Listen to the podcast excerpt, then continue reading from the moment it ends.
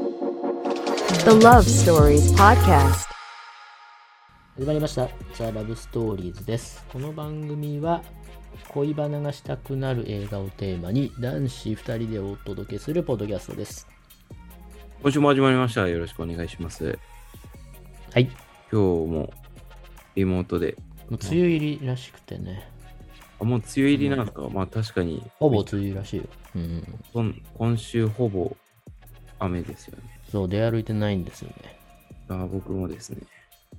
昨日も夜中飲んでなかったけ昨日の夜中は、あの、 ど 夜中なんか突然よ呼ばれまして、あの、自分からあんまり、突然絡まれたんですけどそうですね。はい僕らの共通の。ゲうんゲームしてましたうんおまあ、呼ばれたら行くスタンスなんで、ね、基本的には。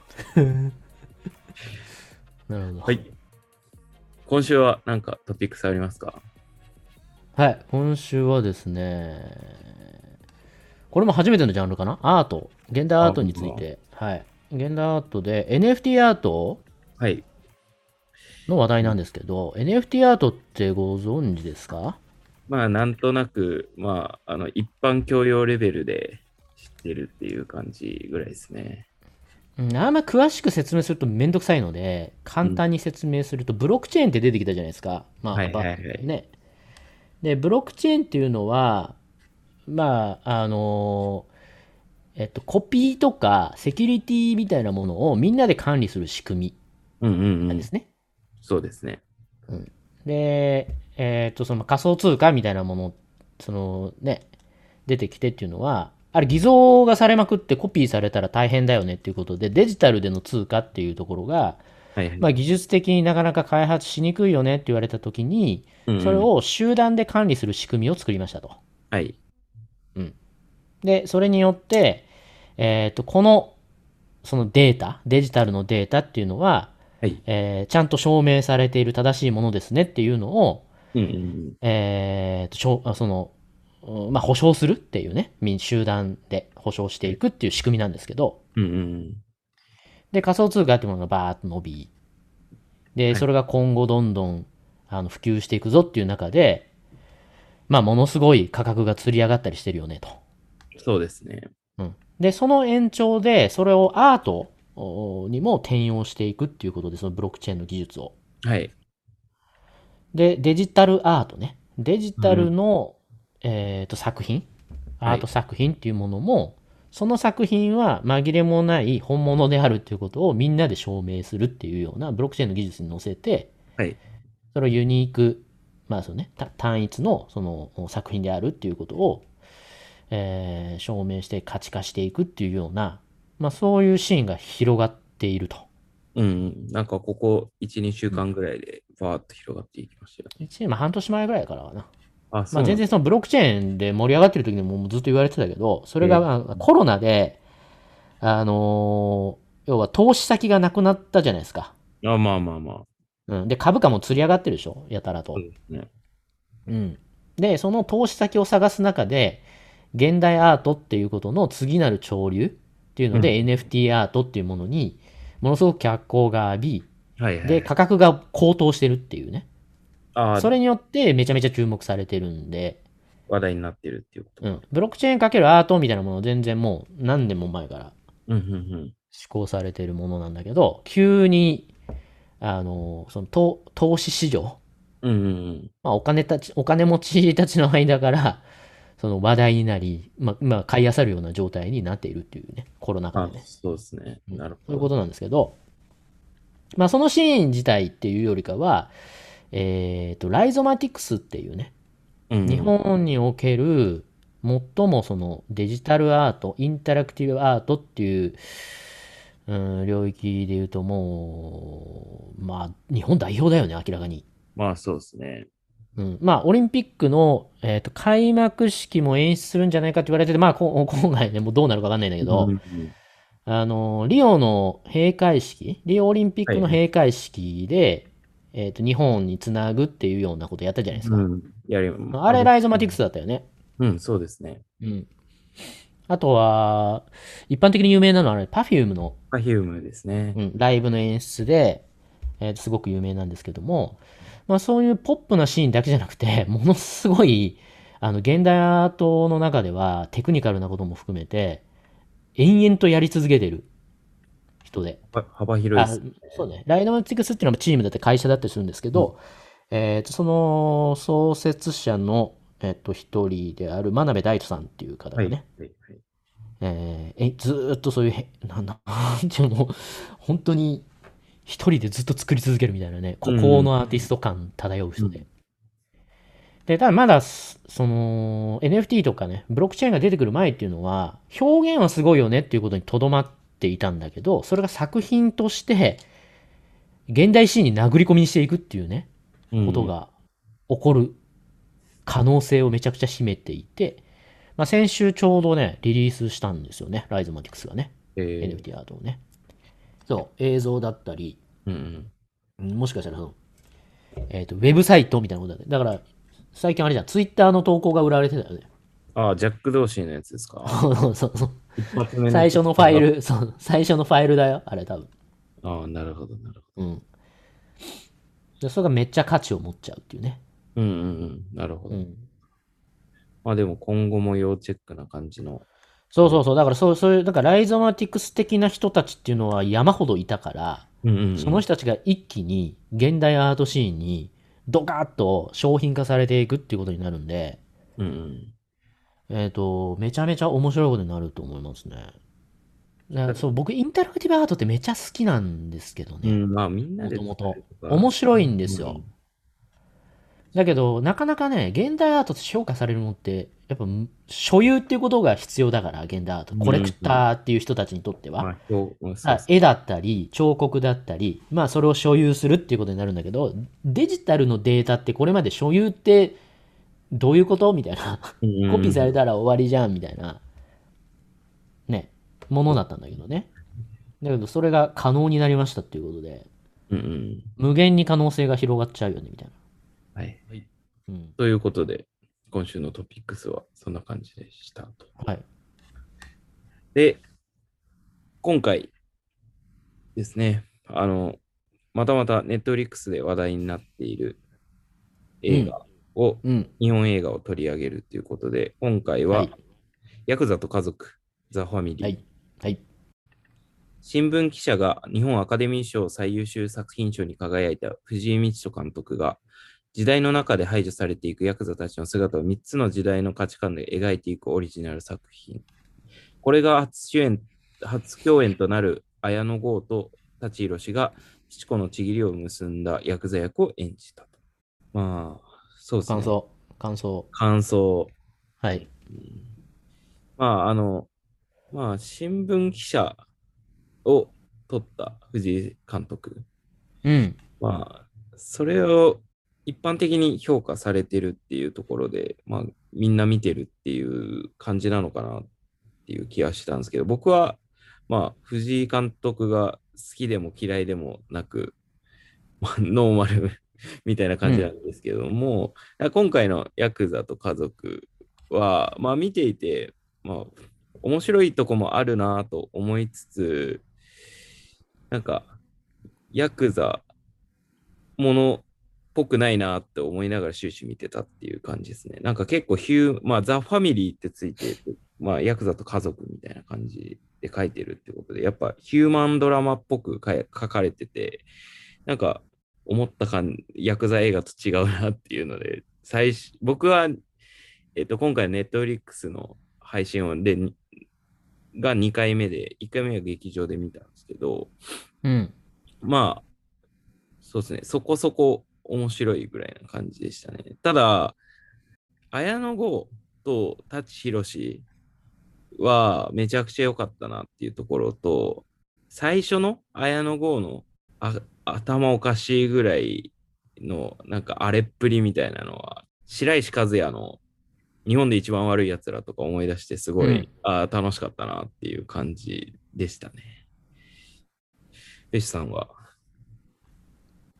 うーんこの藤井さんはい藤井道人さん、はい。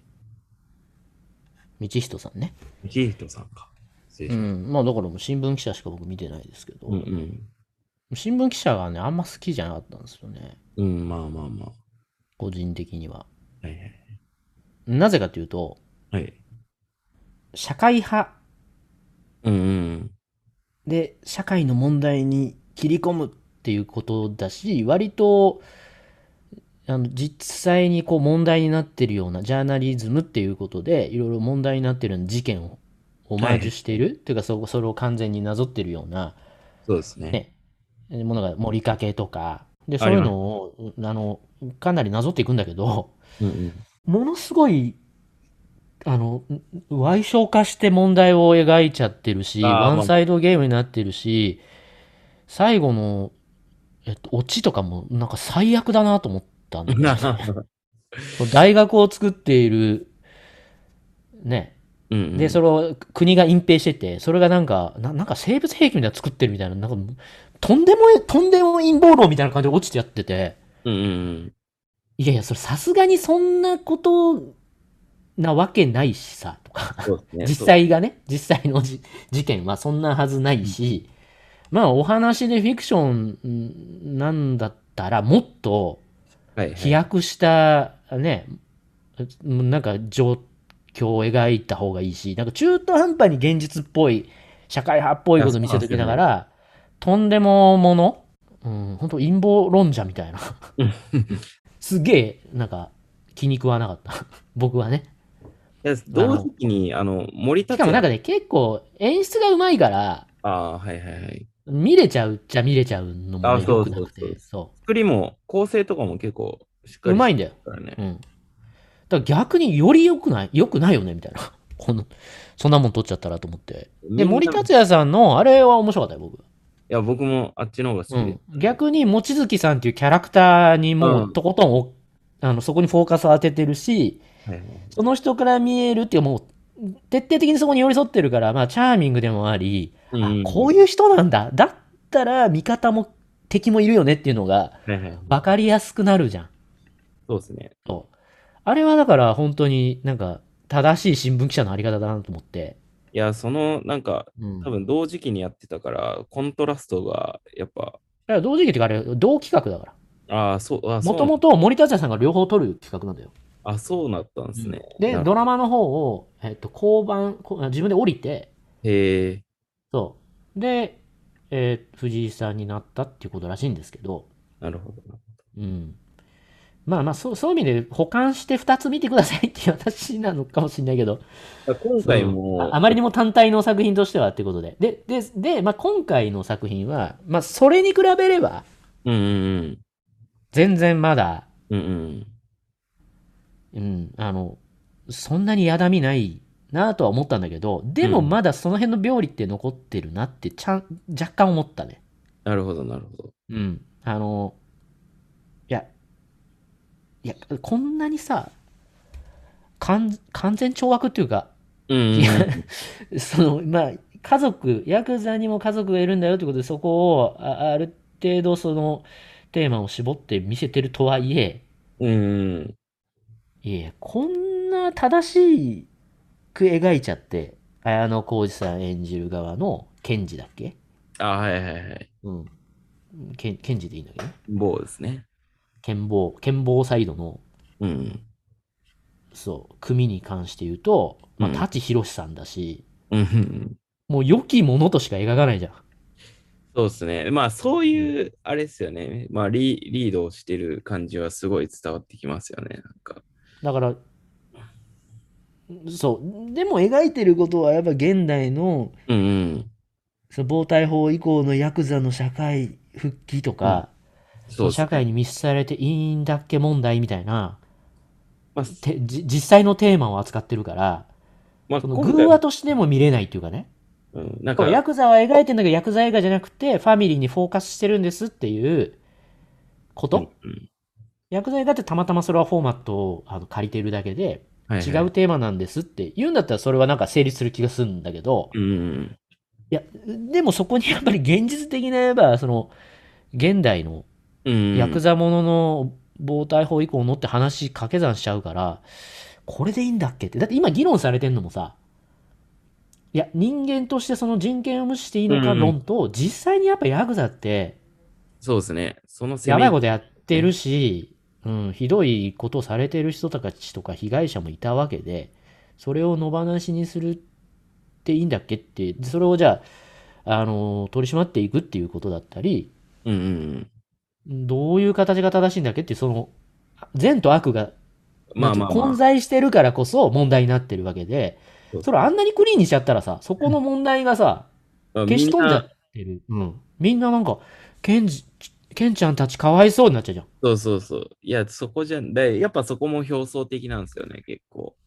だから、その、いや、いや、さ、それで言うと同時期にえ え描いてたということで言うとさ、はい。西川美和監督の、やっぱ素晴らしい世界がやっぱ素晴らしかったよね。確かに、そうですね。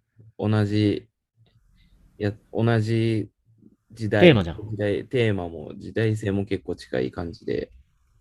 で、役所広司さんでさ、いや、あの、そういういい人にも見えんだけど、突然狂気っていうか、いや、でもそう、それが完全にこの人たちアウトだよね、みたいなことを描くじゃん。ああのいや、それ素晴がらしい世界の場合。それが僕らが、まあ僕も知り合いにいるわけじゃないですけど、まあヤクザっていう感じですよね、きっと。なんかリアリアルなというか、まあどちらも描いてるっていう意味で言うと。うん、で僕さ、地元にさ、結構こういう人たちいたから、うん、なるほどあね。の地元、こ神戸なんですけど、まあ、そこら中にいるわけ。はいはいはい。まあ、今はだいぶいないと思うけど、うんうんすげえ絡んでくるわけよ。鬱陶しいわけ。しかもなんかひどいことされたやつもいるし、まあまあまあ、いるでしょうね。もうビリヤード場でビリヤードの球とかぶつけられたやつがいるわね、僕の友達で。それは確かに。そうそうそあのそういうこともするっていう、まあイメージはありますもんね。う。うん、あとまあ、なんかいろいろ難癖つけてとかもいっぱいあるわけ、なんかひどい話が。だからそんなやつらもうさ、さっさとぶち込んでくれって思うし市民側の気持ちもめちゃわかるし。うん。で、そういうのが入り混じってる感じが問題になってるんでね。だからそこ、そういう意味で、西上和さんのやつはすごい良かったですよね。すごい良かった。うん本当に良かった。だからそれに比べるとっていうことで、そうですね。うーん。あと僕は思い出したのは、あえのーと、思っちゃったねうんメーテレがやってた、あ、メーテレかながやってた、あうの、ヤクザとけ憲法。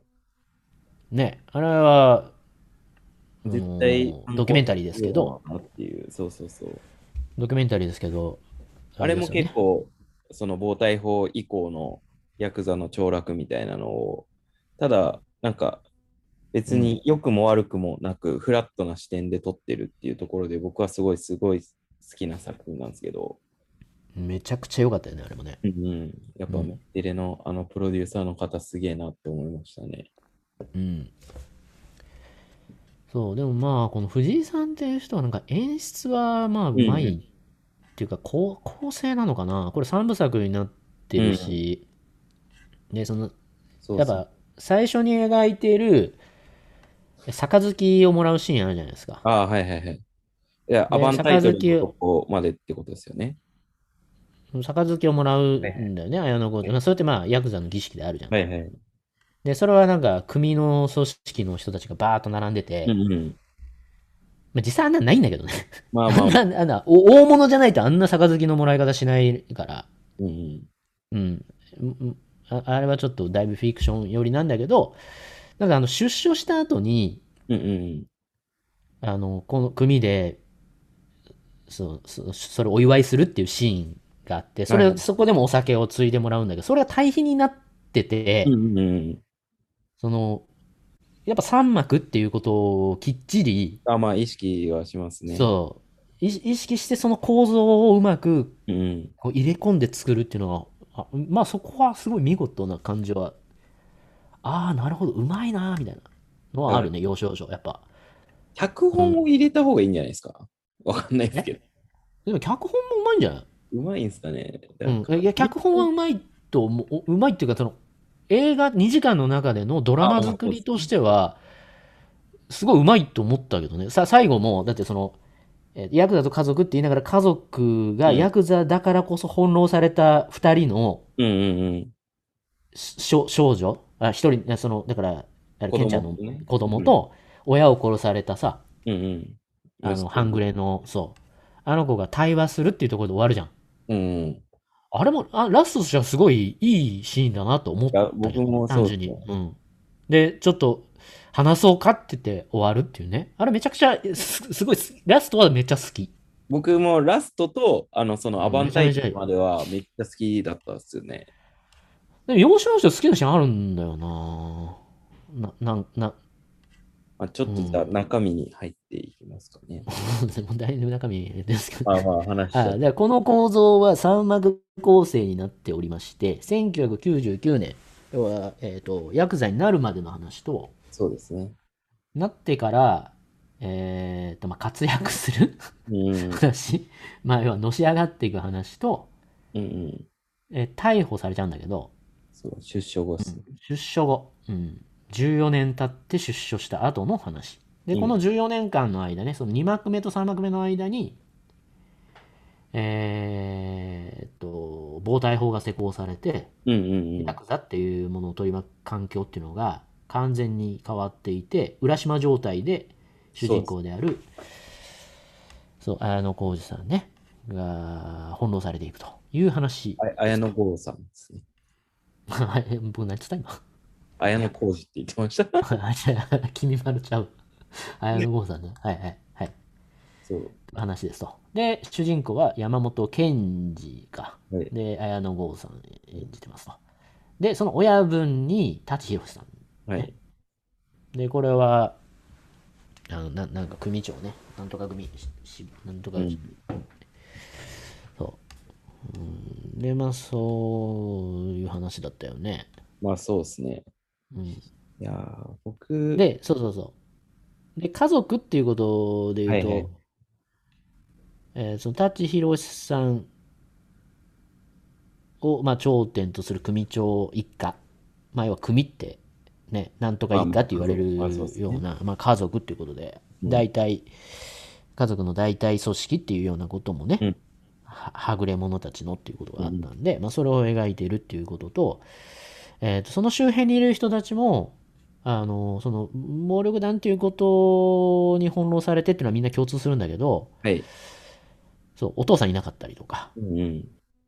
うん、殺されちゃったりとか自殺しちゃったりとかはい。そういうような家族の問題を抱えてる人たちがいっぱい出てくるんだけど、うんうんでそれを代替する関係性みたいなものがまあいろいろと描かれてっていうことで、まあ、それはつながっていくような話っていうね、うんうんうん。うん、時代を超えてみたいな僕そういうは構成だよねそうですね。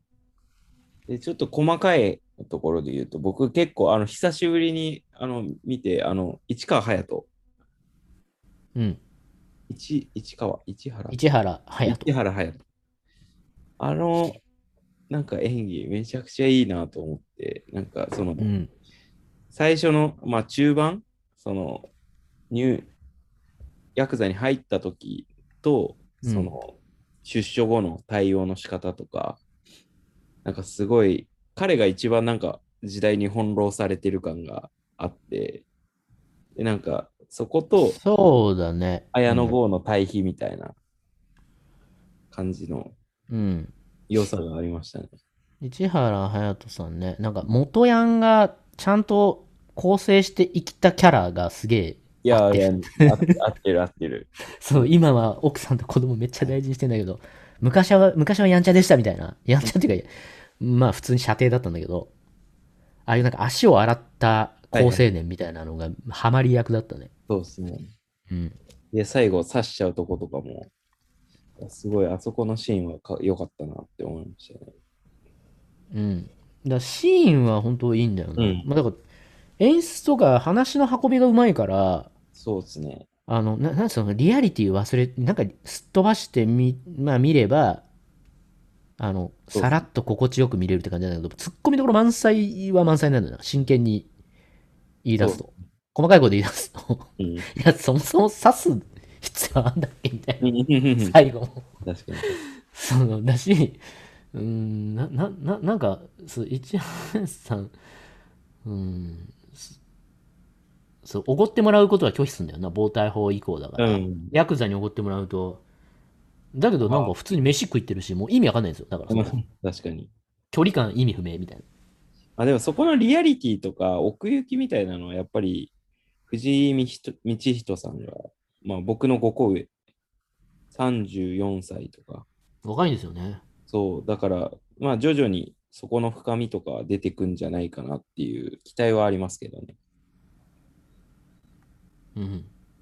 で、なんか、僕、あと1個話したかったのが、あの、これのテーマソングが、ミレニアムキンパレードグっ、キンてグ、キングヌーでしょキングヌーでしょそうそうそう、井口、あ、井口やねや、常田さんがやってるえやつの、あの PV があるんですけど、うんそれがめちゃくちゃかっこいいっていう、なんか、あれが、でも、あれをやってるのは僕より年下なんで、あなんか、彼が撮った作品を見てみたいな、みたいな。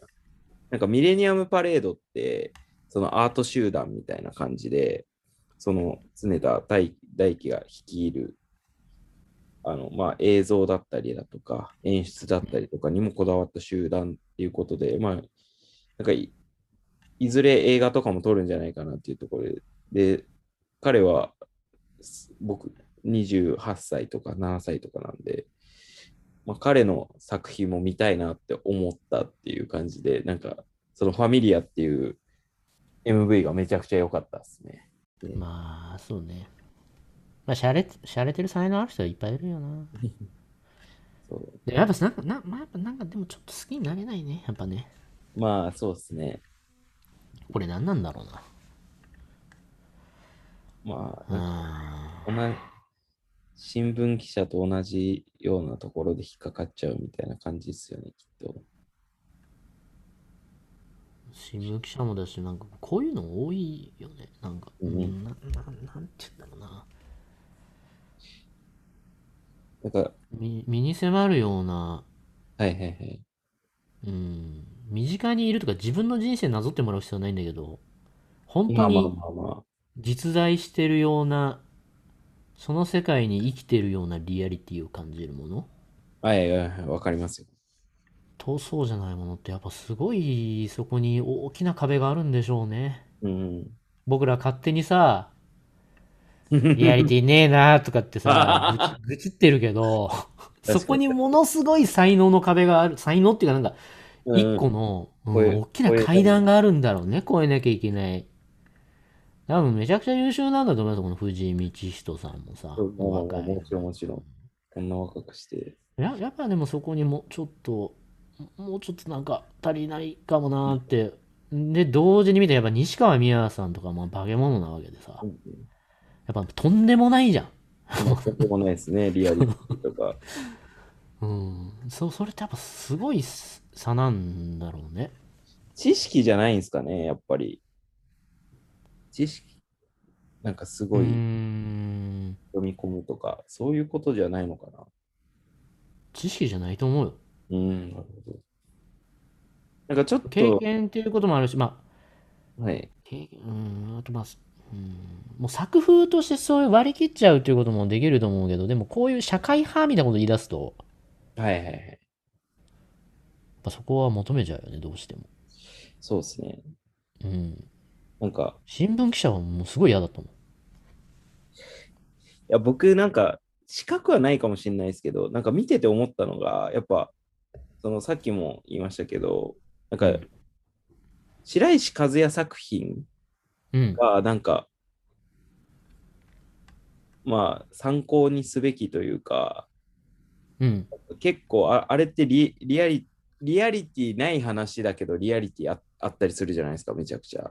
で白石和也と、ま、逆、その、論、いいポイントと悪いポイントが逆転してて、ああ、構成とかの話。なるほど。あいや、白石和也さんの場合は、リアリティめっちゃ感じるんだけど、社会派的なエッセンス全部捨てるんですよね。そう、まあ、エンタメとかに振り切りますよ要ね。は実力犯罪者なのに、そんだけ振っちゃって大丈夫遺族とかみたいな。 そうそ そう。うそうそう、そういうちょっと危うさが若干あるんだけど、めっちゃリアルに素敵に描いちゃうじゃん、殺人鬼とかも。うん、す魅力的ですよね。まあ僕あれ、あの、凶悪大好きですけど、ああ、はいはいはい。面白あいれです。実力犯罪者じゃないですか。うんうん。なんだっけ、埼玉県、えーと、いますよね、あれ実あ際いにや、ね。そう、いますいます。愛犬家殺人、あ、愛犬家殺人鬼が違うわ。それは、あ、ちょっと冷たい熱帯魚だ。うん、あれ実際の事件だから、はい新潮社のね、あの、あのあれも新聞記者っていうか、あの記者の話うんうんうで、ん新潮社の人が、それ獄中から手紙をもらってっていうのも全部同じで、はいはいはい。うん、そこ、なの、あの、リリー・フランキーが演じていある、そうそう、あと、えーと、ピエール瀧さんとの、うんうんうん。あの、殺人鬼コンビがやもう、ばいっすね。お、おもろいし、おもろいし、魅力的すぎいてや、、わかるわかるも。う好きになっちゃうっていうね。うん。そうだ大これ実際の事件だけど大丈夫かなみたいな。逆にそこが。いや、めっちゃわかります。しかもあのなんか、焼酎飲まされて殺されるじいちゃんとかブブじい使っててさ、ブブじいと か。あれ、しかももうなんかもう、知ってるあれ。あ、そう、もうこんな、やばい。あの、凶悪の話。あでも白石人さんを、人を、の人を、そう、人を焼却炉で焼いた後に、クリスマスの丸焼きのチキンでなんか、パーティーしてるシーンにパあッとー切り替わが変わりましたね。変わりましたね。覚えいてる覚やえいてや、それさ、実際に被害者いる話でしょみたいな。これ、る。クリスマスパーティーの七面鳥にオーバーラップして大丈夫み たいな。だから社会派要素をね、消し去るんですよね。そうですね。うん。そういう積極ささゼロにして描いちゃうっていうね。うん逆なんですよ。それで魅力的になっちゃうんだよね。そうっすね実力犯罪者なのに。古老の地の松坂通りとかもめちゃくちゃ良かったですもんね。五郎の字とかも良かったしね。まあ、行き過ぎてむちゃくちゃになることはないあの、なんだっけ、あの、麻雀のやつ。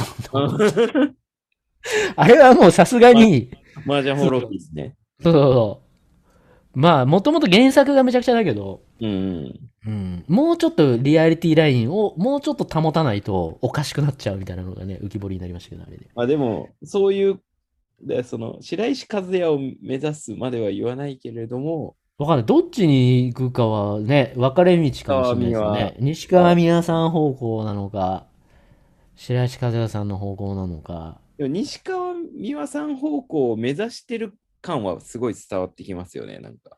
わかんない。どうすんだろうね。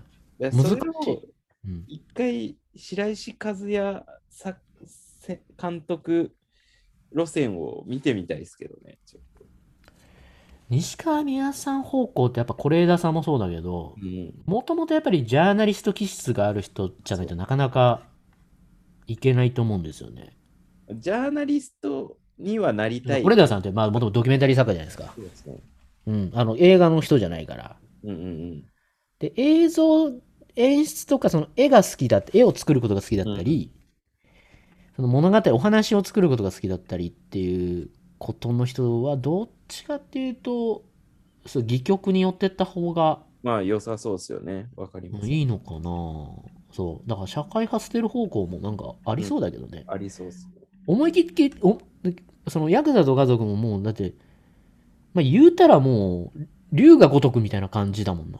うん まあまあまあ。ある意味、 めっちゃ、なんちゅうのうん。うんうんわか、わかりやすいヤクザものになってるから、うん。うんうん、あんなすぐ喧嘩しないからね。殺し合いとか、普通。うん。すぐな殴っちゃう し。殺しちゃうし、みたいなさ。うん だからそういうのもなんか、あそっか、みたいな。龍が如くだな、みたいな。ちょっと出力犯罪者とか、そういう系は、リアリティとか、チャーミングさとか、必要になってきますよね、きっと。実力犯罪、うん実力、まあこれ実力犯罪者じゃないんだけどね。だからより、だからもうちょっと偶話の方に寄せるチャンスはある。まあまあ、ありますね、確かに。うん。だからそんなに積極臭いセリフとか、防体法以降はとか言わなくていいと思うんだけうどんうね。んうん。その現実に起こってるセリフ、あれがちょっとうざかったよな。まあ確かに確かに。今はもう携帯持てないんで、みたいなのを射程が言うとかさ。うん。確かに。うん。あんまいらない。でももう龍が如くでいいじゃん、みたいな。そこで家族を描いて、ああ、でもなんか今現代問題になっている防体法のことも感じるし、とか、重なるし、みたいな。それぐらいそれでぐも、らいのうん。いい気がするよね。確かに。うん。というような感じですかね、今回は。うん。うんでも期待されてるんだろうね。やっぱアカデミー賞、日本のアカデミー賞って日本アカデミー賞僕どうでもいいんだけど、まあ僕もどうでもいいと思ってますけど。すごいキャストだし、それなりにこれお金かかってる感じしたもんいやねー。しますね。しかもなんかこう、演出とかもちょっとどうにいってる感じもあるし。あ、そうだ、あれこれ画角がね、違ったよな。ああ。そうでしたっけちょっと。何の意味があるのかわかんないけど、 何の意味が、僕は効果的かどうかちょっとよくわからないけど、シネスコ、その、あの、そう、画角がね、3部でちょっと違うんですよね。それはその時代に合わせてってことなんですかね。いや、違うと思うよ。うんだそんなにだって、2000だって最初が、1999年でしょ99年と2005年と2019年。その当時の映画の画角ってわけじゃないような気もする。まあまあ、そうなのかここなまで変わってい。ないですよね。きっとうん。